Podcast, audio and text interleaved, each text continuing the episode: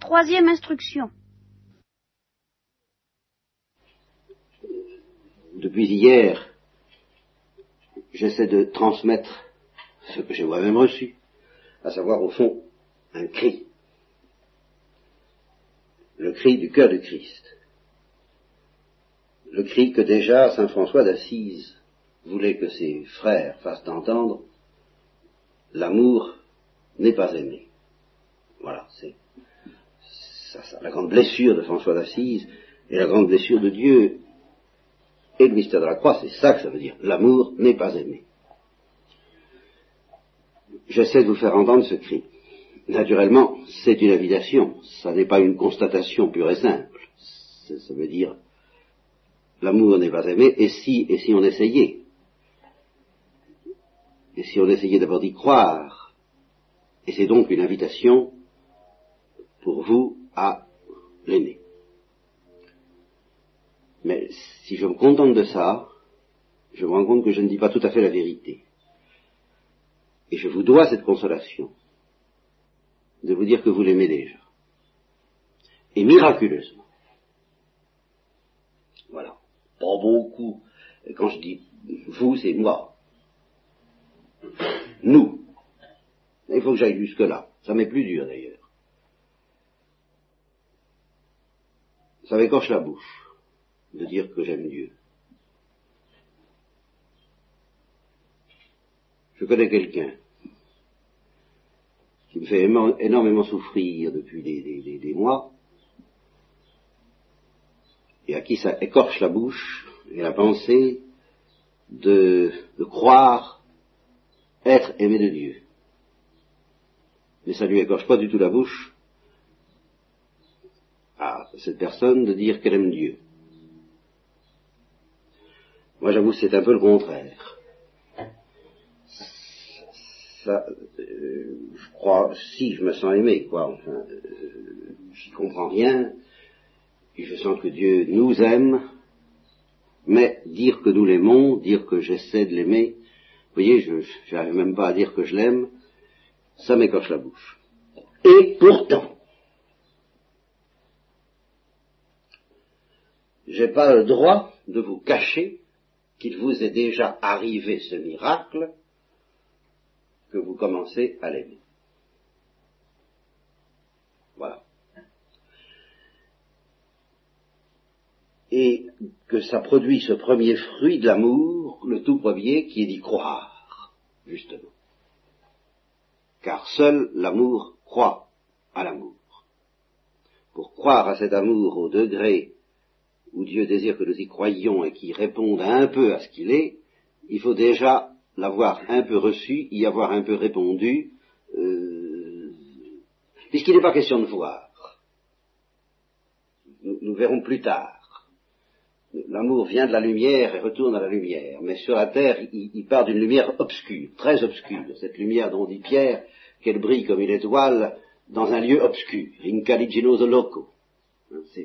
C'est, le père Leuve a comparé ça à, la petite lampe électrique des, ouvreuses au cinéma, qu'on appelle à tort ouvreuse d'ailleurs parce qu'elle n'ouvre plus rien du tout, parce qu'il n'y a pas de loge à ouvrir. C'était autrefois, dans du théâtre, on ouvrait des loges. Bien.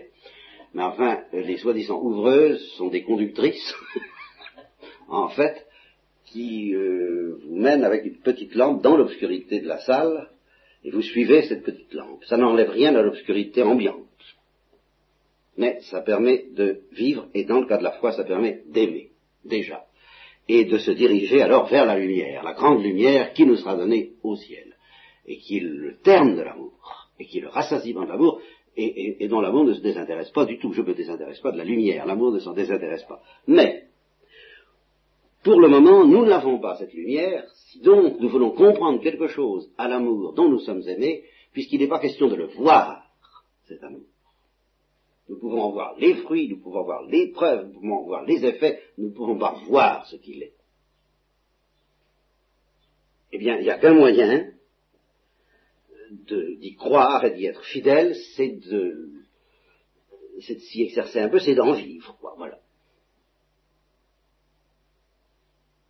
le mystère de, l'espérance théologale qui, est lié à la foi et qui consiste à, avoir la certitude que Dieu nous aime, c'est ceci, c'est que si nous pouvions voir ce que Dieu est, je, ne dis même pas ce qu'il a fait pour nous, je ne dis même pas son amour pour nous, je dis ce qu'il est en lui-même,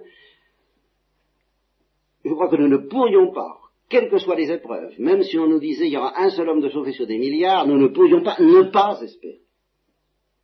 Oui, seulement nous ne voyons pas, et il n'est pas question de voir ce que Dieu est.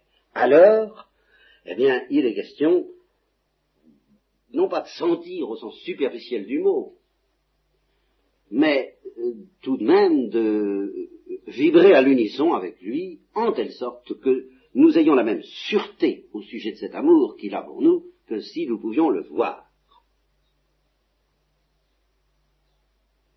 Eh bien, je dis tout ça, c'est déjà commencé pour vous. Et j'en ai de multiples signes. J'en ai eu un, entre autres, tout à l'heure. mais, mais il y en a un que j'ai constamment, c'est que j'accepterai pas facilement n'importe qui ici. N'importe qui, qu'est-ce que ça veut dire? Est-ce que ça veut dire que je lui demande d'avoir des qualités euh, intellectuelles, ou même affectives, ou même morales, ou même surnaturelles? Non. Mais de, sentir que cette mini-Pentecôte a, été suffisamment amorcée pour que, en, entrant ici, en écoutant ce que je dis, je sois trop perdu quand même. Je n'oserais pas faire venir euh, une personne qui n'ait jamais entendu cela et dans lequel ce, mystère n'a pas été amorcé.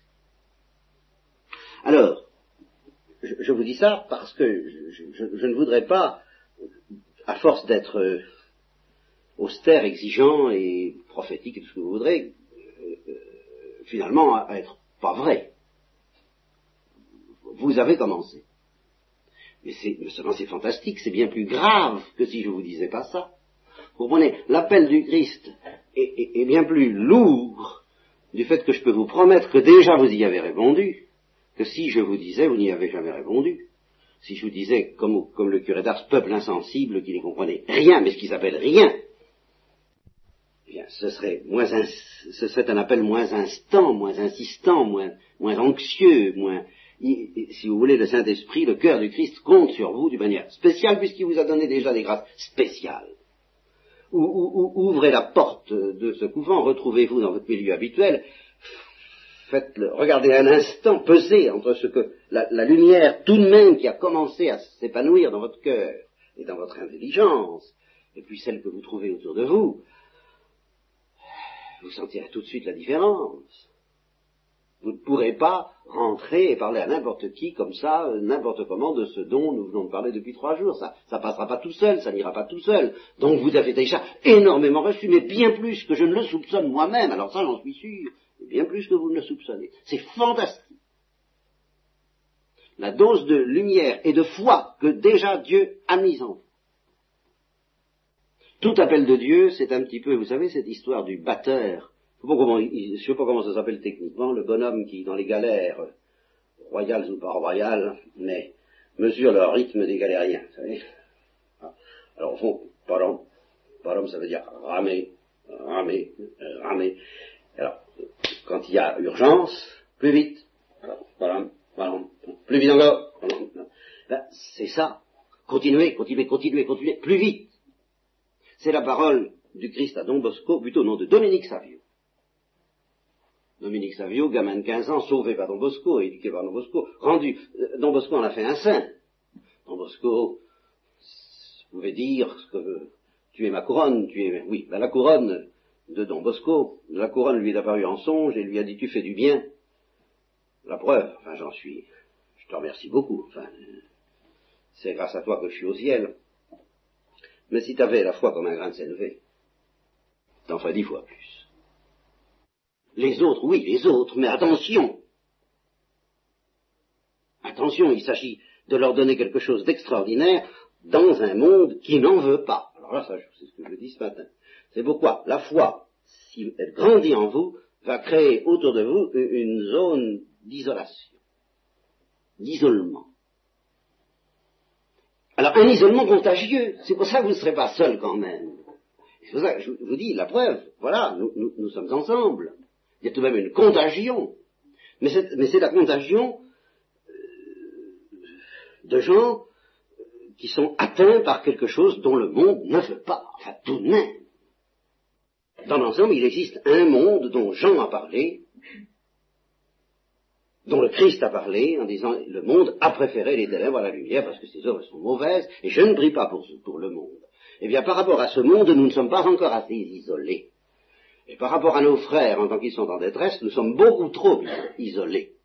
C'est-à-dire que, en, chacun de nous, il faudrait faire la séparation des isotopes, je ne sais pas quoi, je ne veux pas insister euh, dans, les comparaisons scientifiques, mais ce que je veux dire, c'est qu'il faudrait en chaque être que nous rencontrons faire beaucoup plus énergiquement que nous le faisons, mais par notre manière d'être, par le simple fait qu'on aimerait le Christ, une séparation entre la part d'eux qui est du monde et dont nous, devons, dont nous devons nous isoler ou accepter d'être isolés complètement, et avec le mépris, avec le refus, avec la condamnation que ça implique de leur part, et puis la part au contraire dont nous sommes beaucoup trop loin, et qui est leur pauvreté secrète, leur détresse secrète, leur cri, leur, appel au secours secret. Je connais des cas même dans l'ordre humain où, euh, comme, comme, ils disent aussi les psychologues maintenant, le langage qui consiste à dire je ne veux plus de toi euh, doit être décodé et veut dire pitié de moi, ne me lâche pas. C'est ça. Et c'est ça que, que l'amour sait faire. Il sait faire ce décodage. Mais comment voulez-vous faire le décodage et découvrir qu'à travers la parole je ne veux plus, je ne veux plus de ça, j'en ai assez, entendre le cri, surtout, surtout ne m'écoute pas et ne me lâche pas, comment voulez-vous faire ça si justement vous n'êtes pas complètement isolé de toutes ces ténèbres qui empêchent l'individu de parler d'une manière transparente, qui, qui empêchent de dire pitié de moi? Euh, Si vous êtes complice de ces ténèbres, vous ne ferez pas, vous n'entendrez pas ce qu'il y a derrière, si vous n'êtes pas justement livré, mais totalement livré à ce mystère de la détresse humaine qui appelle au secours la miséricorde de Dieu. Si vous vous isolez du monde, mais, de plus en plus avec une, du plexiglas et, toutes sortes de ce que vous voudrez, quoi, eh bien vous entendrez de plus en plus en face des hommes, vous verrez même, vous verrez beaucoup moins, vous verrez peut-être leur orgueil beaucoup plus qu'avant, mais vous verrez encore beaucoup plus leur détresse que leur orgueil. Et vous serez infiniment plus proche de leur détresse qu'eux-mêmes. Et, les difficultés sociales commenceront et viendront de là, en fin de compte. C'est qu'il y a un instinct de l'homme de fuir sa détresse, de la renier, de la repousser, de, ne pas le savoir, de la masquer, non seulement de la cacher aux autres, mais de la piétiner à, ses propres yeux. et, il vit alors selon le monde. Et puis il voudrait qu'on engage la conversation comme ça. Et vous serez de plus en plus incapable de le faire le jour où cette détresse vous attirera comme un aimant. Parce que vous-même, ben vous vous serez mis à croire. Ah, ben alors vous savez. Et c'est là-dessus qu'il faudrait, il y a une parole du Christ à Marguerite Marie que je ne vous ai pas citée, mais qui nous ramène au cœur du Christ et qui est tout à fait dans la ligne. Si tu crois, tu verras la puissance de mon cœur. Eh bien, je, vous dis à la fois, et j'accumule les paradoxes, vous avez commencé à croire, et vous n'avez pas commencé à croire. Et l'un à cause de l'autre. C'est parce que vous avez commencé à croire que je peux vous dire, et que je vous dis d'autant plus que vous n'avez pas commencé. C'est tout bête à comprendre, justement parce que vous avez commencé. Je vous dis par rapport à ce que Dieu a envie de faire à partir de là, vous n'avez pas commencé. C'est l'histoire du Normand, hein, pour dire qu'il y a des pommes. Ben non, il n'y a pas de pommes. pour dire qu'il n'y a pas de pommes, ben si, il y a des pommes. Hein. Bon, alors pour dire que vous croyez pas, si, vous croyez. Pour dire que vous aimez pas, si, vous aimez. Mais, mais, mais, pour dire que vous aimez, alors là, pour dire que nous aimons par rapport à ce que, ce que Dieu a justement d'autant plus envie de faire avec vous, que c'est commencé. C'est là ce qui est grave.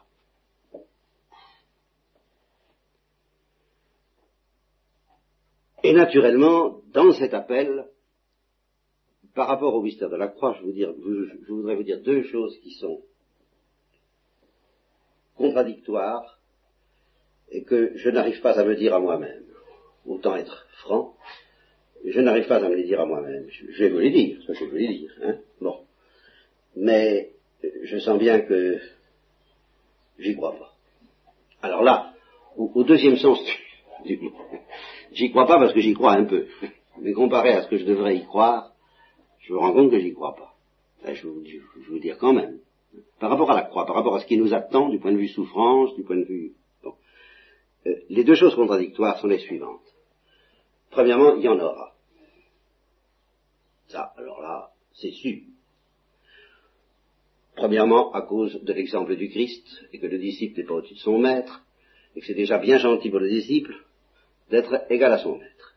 Deuxièmement, parce que une observation quotidienne de l'existence sans aucune lumière de la foi nous assure que, foi ou pas foi, amour ou pas amour de Dieu, euh, il y a des souffrances.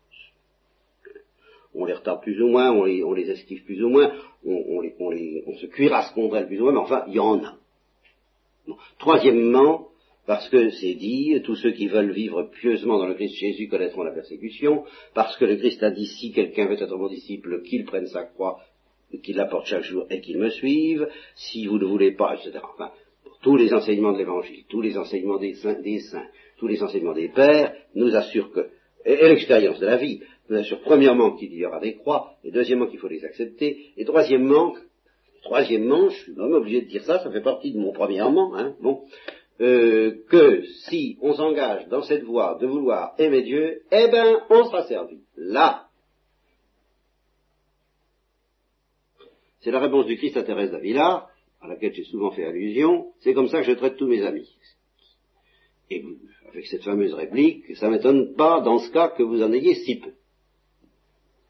C'est pas attirant du tout, cette affaire-là. Bon, et cependant, je maintiens, oui, oui, euh, c'est des choses douloureuses qui nous attendent. Ça, quand je dis que j'y crois pas, alors ça, ce premier point, j'y crois tout à fait si on se met à aimer Dieu, d'ailleurs si on n'aime pas Dieu également, mais ça peut être plus tard et pire, mais peut-être plus tard. Et si on se met à aimer Dieu et à croire en Dieu, euh, on sera bousculé. Ça alors, euh, là j'y crois, sans aucune difficulté.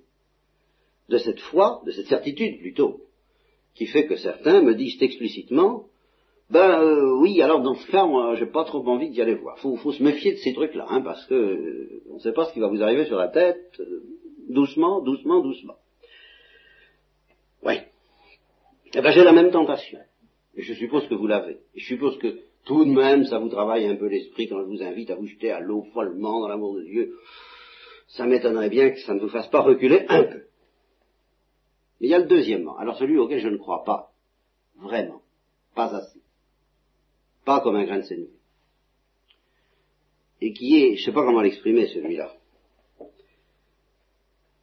Euh, il y aura des souffrances, oui, mais c'est vraiment pas l'essentiel du programme.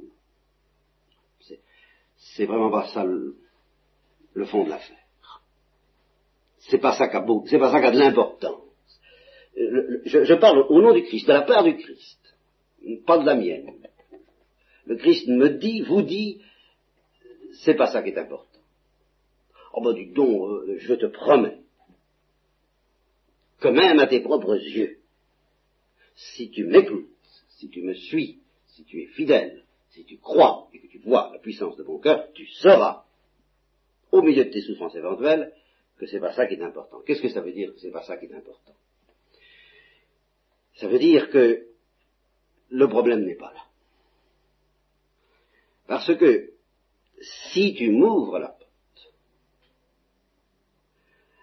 la puissance à laquelle tu ouvres ainsi la porte est tellement fantastique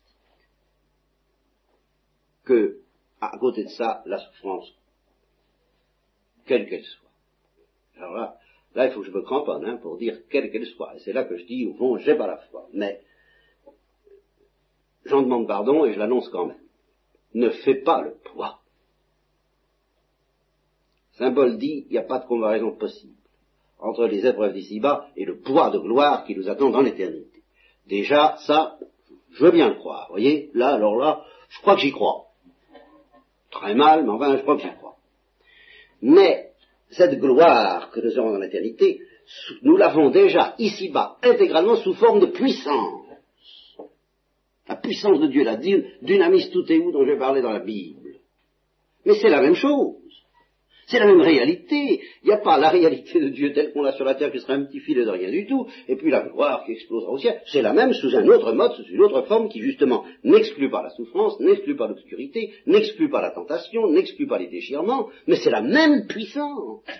Et alors il faudrait vraiment que le Christ soit fou ou qu'il ne nous aime pas, et c'est justement ça qui nous reproche, c'est d'avoir cette idée-là qui, qui rôde encore en nous, pour permettre que nous soyons livrés à tant de tentations, d'épreuves et de souffrances, et que toute sa puissance, à lui, ne soit pas à notre disposition, et alors d'une manière telle que, en effet, mais ça n'est plus le problème, enfin ça n'est plus le problème, c'est-à-dire que, je, précise, ce qui va arriver est, formidable, redoutable, fantastique, inouï, pas spectaculaire au point de vue imaginatif, c'est pas de ça qu'il s'agit, c'est bien au-delà de l'imagination, Oh là là, bien au-delà de, tout ce que tu peux sentir même.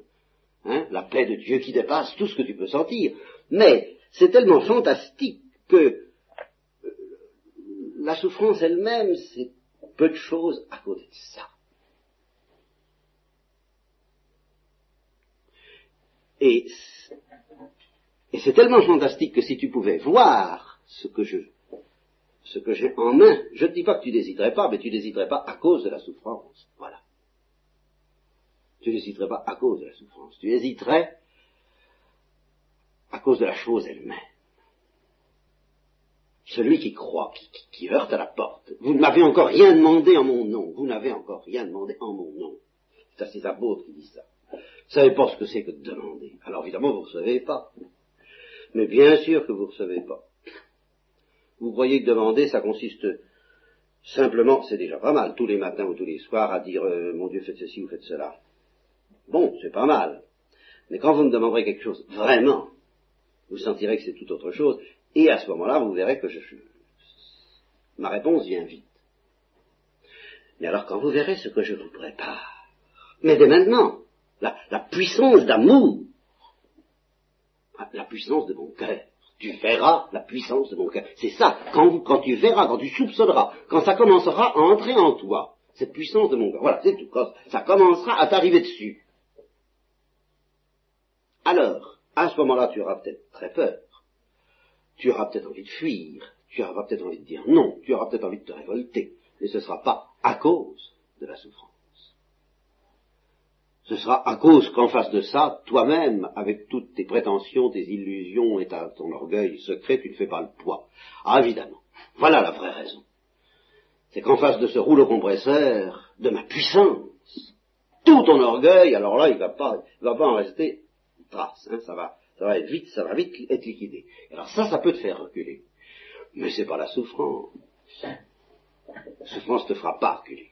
Parce que si la souffrance pouvait te faire reculer, ça voudrait dire que la souffrance aurait pu me faire reculer. Moi, c'est la même chose. Car je suis la vigne et vous êtes les sarments. Et vous ferez même des choses plus grandes que moi parce que je vous donnerai mon esprit et ma puissance. Celui qui est emporté par la Pentecôte, au moment où il se laisse emporter par la Pentecôte, au moment où il se laisse emporter par la houle, emporté par la foule, emporté par la houle du Saint-Esprit, au moment où il se laisse porter par cette espèce de lame de fond, bon, il sait qu'il est capable de tout. Mais qu'il n'est plus rien. Et le problème, c'est pas ce dont il va être capable, il sait qu'il est capable de tout. C'est pas lui, c'est moi. Ce n'est pas moi qui vis. C'est le Christ qui vit dans moi. Alors, la souffrance n'est plus le problème, ben évidemment, la souffrance n'est plus le problème, c'est le sien. C'est son problème. C'est pas mon problème. Et c'est ça que je ne crois pas. C'est ça que je proclame que je ne crois pas. Mais, mais à pas. Hein, c'est mon péché. Ça, j'en ai conscience dans tout ce qui m'arrive dans l'existence. Je continue encore à m'inquiéter de ce qui peut m'arriver comme si c'était mon problème. Je suis complètement fou par rapport à ce que j'enseigne en ce moment. Mais ça, c'est mon péché, je, je le dis. C'est vrai.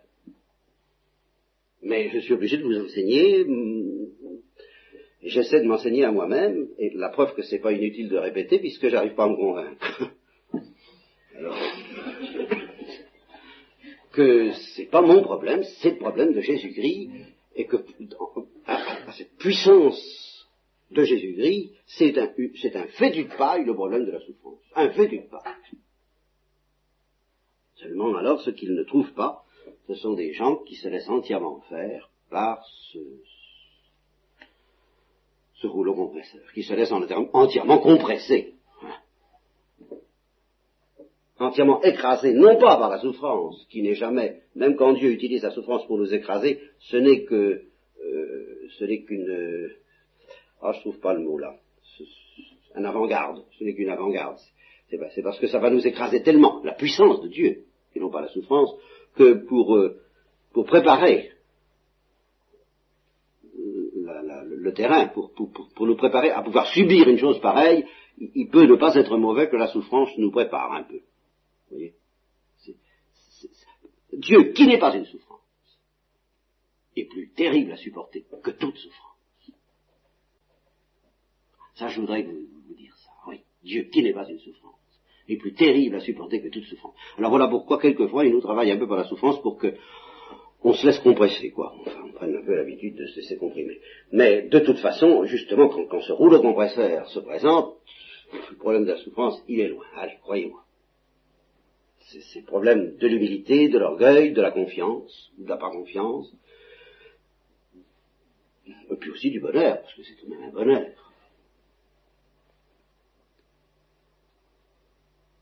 Alors, voilà ce que j'avais à vous dire au sujet de la souffrance. C'est pas le problème. Il y en aura. Il y en aura peut-être avant, pour nous préparer à, supporter le choc de Dieu. En fait, on ne le supporte que réfugié dans la Sainte Vierge, ça j'en suis parfaitement convaincu, seulement, précisément, pour nous apprendre à nous réfugier dans la Sainte Vierge, il peut, peut que des épreuves humaines, euh, euh, je vous dis, prépare l'étoffe, prépare la matière, un petit peu dispose la matière, comme disaient les scolastiques, à, à supporter l'écrasement autrement fantastique qui vient de Dieu et qui n'est pas une souffrance. Il fallait que je vous dise. Euh, matin une mystique disait à un moment donné de cette histoire-là, ce qui m'arrive, je ne peux même plus appeler ça souffrance. ça, ça n'a pas de nom. La souffrance est inscrite au programme. D'accord. Eh bien, en fin de compte, ça nous donne plus de chance. Sans quoi Dieu? Pourquoi? Nous infligerait-il la souffrance si ça devait nous mettre vraiment en danger? Ça ne nous met pas en danger ça ne nous met pas en danger de dire non, en fin de compte et malgré les apparences. Quand nous croyons que nous disons non à cause de la souffrance, nous disons non à cause de l'humiliation qui nous vient à travers la souffrance. Si l'humiliation ne nous venait pas à travers la souffrance, elle nous viendrait sans souffrance à travers Dieu, et ce serait pire. Est-ce que vous voulez prenez un animal, augmentez sa souffrance en tant que vous voudrez, qu'est-ce qu'il fera? Il criera. Il fera rien d'autre. Il est absolument incapable de rien faire d'autre eh bien prenez quelqu'un d'humble, un homme vraiment humble, mais le véritable pauvre d'esprit, où est-il Faites-le souffrir, euh, augmentez la souffrance tant que vous voudrez, qu'est-ce qu'il fera? Il criera. Il fera rien d'autre. Il sera incapable de faire autre chose que de crier au secours, comme un animal. Simplement, il y mettra toute son âme au lieu que ce soit purement au niveau du corps voyez, finalement, la sainteté, c'est de s'élever au-dessus de la chair, de mener une vie spirituelle loin des désirs charnels. Très bien. Eh bien, moi, je dis aussi, la sainteté, c'est de faire avec une âme ce que font les animaux sans âme. C'est-à-dire être simple. Ne pas se tortiller, se tordre pour échapper à la lumière avec ou sans souffrance. Qui vous a là? Mon Père, dit Jésus-Christ, pas moi. Moi je, moi, je dis rien. Moi-même, on me dans le coin et je ramasse avec vous. Autant que possible le premier. Et comme je le disais encore euh, ce matin, plus souvent que vous, parce que malgré tout, il a fallu que je me subisse comme prédicateur plus souvent que vous. Tout le temps. C'est pas drôle. Mais je ne regrette rien, comme dit hein? Bon, vous, êtes là parce que le Père vous attire. Vous mesurez ce que ça veut dire, quand même. Alors, si le Père vous attire, ne lui résistez pas. Faites plus. Alors, je vous ai dit, ne vous laissez pas arrêter par la question de la souffrance, c'est pas la question de la souffrance. Souffrir plus ou souffrir moins, ça, vous souffrirez, je ne sais pas si vous souffrirez plus ou moins, mais mettons plus, mais autrement autrement. Et, le plus que vous aurez à souffrir, peut-être, sans doute, sûrement, ce sera plus facile à supporter de cette autre manière que le moins que vous aurez à souffrir en résistant. Car comme disait Épictète, un sage stoïcien, toute chose a deux anses. Hein? Une par laquelle elle est insupportable, et l'autre par laquelle elle est facile à porter. Il faut trouver la bonne anse. Ben, la bonne anse, c'est justement de dire oui au cœur du Christ. Et dire, ben, ça, je, qu'est-ce qui va m'arriver? Tant pis, je ferme les yeux, allez, faites de moi ce que vous voulez. Donc ne vous laissez pas arrêter par la souffrance, mais qu'est-ce que ça signifie dans la pratique? Ce que vous faites, mais plus, plus, plus, plus, toujours plus. Ce que vous faites plus, mais plus en, intensité intérieure, en, en, fidélité, en désir, en confiance, en humilité, en recherche, enfin, en soif, et un peu en pratique, et un peu en charité fraternelle, oui tout de même, que ce que vous avez fait jusqu'à présent, mais dans la même ligne, pas autre chose. Alors, vous comprenez du même coup pourquoi je souffre beaucoup de prêcher, effectivement, le Sacré-Cœur, c'est une musique. C'est une musique il y a des lumières, la preuve c'est que je peux parler, je peux dire des choses, mais euh, c'est surtout une musique. Comment voulez-vous que j'exprime cette musique? Ma confiance, c'est que justement vous ne soyez pas là si cette musique vous n'aviez pas commencé à l'entendre, même à votre insu peut-être. Moi, je n'en sais rien. Eh bien, ne la laissez pas, ne l'étouffez pas trop. Donnez-lui sa chance. Donnez sa chance à ce que vous avez de plus profond au fond de vous. Et ne vous laissez tout de même pas persécuter dans ce que vous avez de plus précieux dans le fond de votre âme parce que vous avez de plus moche. N'acceptez pas ça. La bataille est quotidienne, mais c'est une bataille très simple, c'est une bataille d'un enfant contre une brute. Alors donnez sa chance à l'enfant de Dieu, et puis s'il faut que la brute crève de quelque façon qu'elle doive crever, eh bien qu'elle crève, euh, tant pis, tant mieux, dépêchons-nous, soyons impatients, et puis Dieu s'achargera de nous rendre patients. Il vous demandera aussi d'être patient. Mais conclusion pratique, donc, euh, il n'y en a pas d'autre que d'améliorer ce que vous faites déjà. Mais en vous disant simplement ceci, c'est tout le, ça se résume tout ce que je dis, au sens que c'est très bête. En, proportion, en intensité, en quantité, ce que vous avez fait n'est rien à côté de ce qui vous attend, à côté de ce que Dieu attend. Rien. Et pourtant, ben, c'est déjà pas. C'est parti, comme on dit Ça y est, je, vous annonce une bonne nouvelle, c'est déjà parti. Je, vous promets que c'est déjà parti. Mais c'est tellement magnifique ce qui vous attend que comparé à ce que vous avez pu faire maintenant, c'est rien. Vous êtes beaucoup plus près du salut qu'au moment où vous avez commencé votre conversion. Mais les splendeurs sont à, sont à la porte, elles ont elles ont à peine commencé à se manifester, et je vous le répète, ce ne sont pas des splendeurs imaginatives, sensibles, si elles le sont, c'est tout à fait par accident et ça dure pas longtemps, c'est une splendeur qui n'a pas de nom, c'est une splendeur insaisissable, c'est une splendeur écrasante, c'est une splendeur dont le seul mot qui me revient constamment à l'esprit pour la désigner, mais je voudrais vraiment que vous y croyiez parce qu'elle est à la porte de votre cœur et elle vous dit veux-tu, me permets-tu d'entrer, me permets-tu, c'est la puissance. Ah, je voudrais vous faire sentir ça. Les deux grands mots qui me viennent constamment à l'esprit en ce moment, c'est puissance et humilité. Parce que justement, pour que cette puissance entre, il faut être humble. Ah, qu'est-ce que vous voulez, c'est le magnifique. Il a écrasé les puissants et il a soulevé les humbles de sa puissance. Eh bien, cette puissance, elle n'a pas encore commencé à se manifester en nous. Je n'ai pas encore commencé à la recevoir. Et vous non plus. Nous n'avons pas commencé. Et le Christ va de porte en porte, comme dans le l'ange comme l'ange exterminateur au temps des Hébreux, de porte en porte pour dire veux-tu, mais laisse, moi commencer, le, temps presse. Il, est plus tard que, tout à, quand vous avez commencé, et il est plus tard que nous ne pensons. la, fin du monde arrive, de quelque façon elle arrive, et, en tous les cas, de, très grandes choses se, se, présentent, de très grandes choses se préparent, elles sont peut-être terrifiantes à certains égards, elles sont magnifiques à, l'égard de la puissance de Dieu, il n'y a aucune comparaison possible entre les choses les plus ténébreuses qui peuvent avoir lieu et cette puissance-là, alors, bah laissez-la entrer, c'est tout, laissez-la entrer. Si tu crois, tu verras.